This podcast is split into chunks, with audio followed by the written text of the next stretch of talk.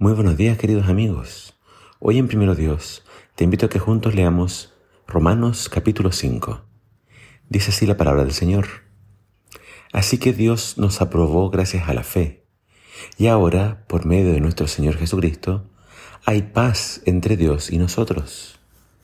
A través de la fe, Cristo nos ha traído el generoso amor de Dios, que ahora disfrutamos, y estamos felices con la esperanza de compartir la gloria de Dios.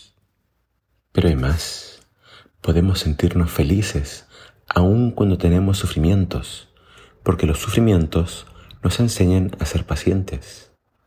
Si tenemos paciencia, nuestro carácter se fortalece y con un carácter así nuestra esperanza aumenta.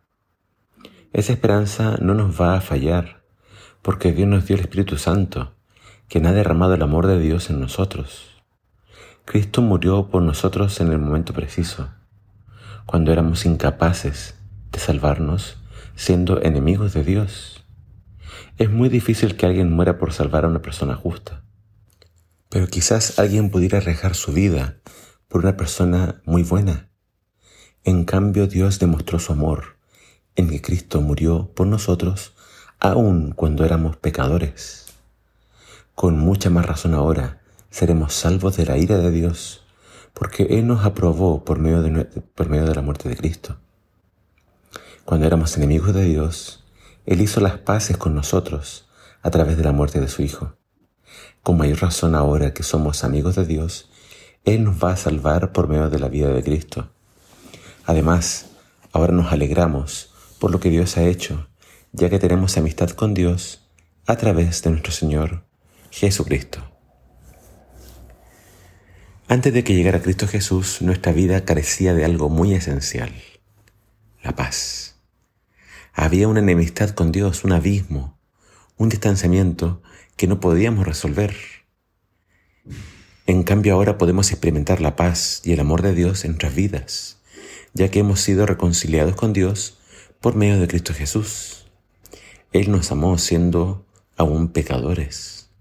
Nos amó en nuestro peor momento nuestro Señor no vino a morir por los justos, Él vino a salvar a los pecadores, a los que no tenían ninguna oportunidad de salvarse a sí mismos, ningún mérito, nada que pudiera acercarlos a Dios.